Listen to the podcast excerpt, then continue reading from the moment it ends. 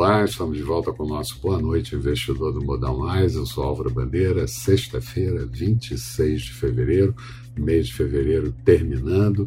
E eu começo lembrando que o dia foi novamente de grande volatilidade e queda nos principais mercados do mundo. No exterior, seguem as preocupações com a escalada dos juros dos títulos de mais longo prazo, mesmo com dirigentes do Fed dizendo não haver problemas. Hoje, no final do dia, até as taxas do Notes de 10 anos chegaram a cair um pouco.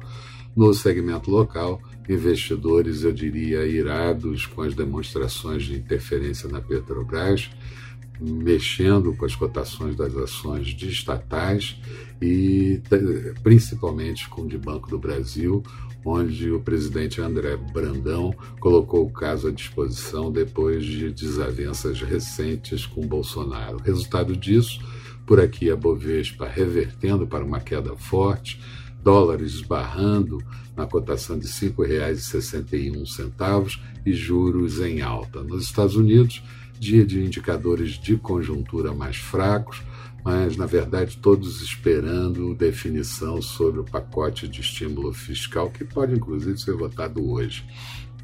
Lá nos Estados Unidos, gastos com consumo expandiram 2,4% em janeiro, renda pessoal subindo 10% e o deflator de preços do consumo, PCE, com alta de 0,3%.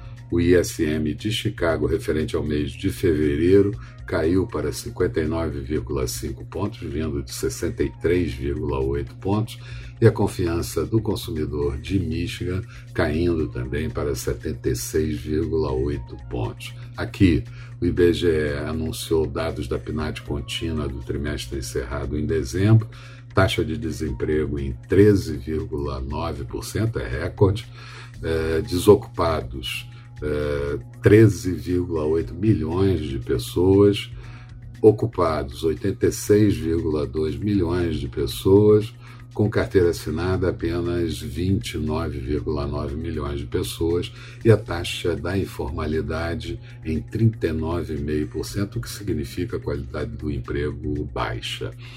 O Banco Central anunciou que a dívida bruta subiu para 89,7% do PIB, vindo de 88,3% do PIB em janeiro.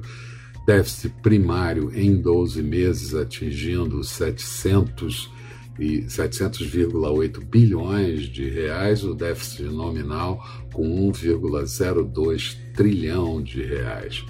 O relator da PEC emergencial retirou o fim do piso para saúde e educação, tentar votar um pouco mais rápido, mas de qualquer forma a votação ficou, em princípio, para a semana que vem. Minério de ferro em alta na China e bom resultado da Vale não foi suficiente para manter a ação em alta e Petrobras voltou a desabar junto com o Banco do Brasil, chegando a mais de 5% de queda no dia. Resultado disso, na semana, a Bovespa perdendo perdendo 1,98%. No mês de fevereiro, uma queda de 4,34%. No ano, queda de 7,55%.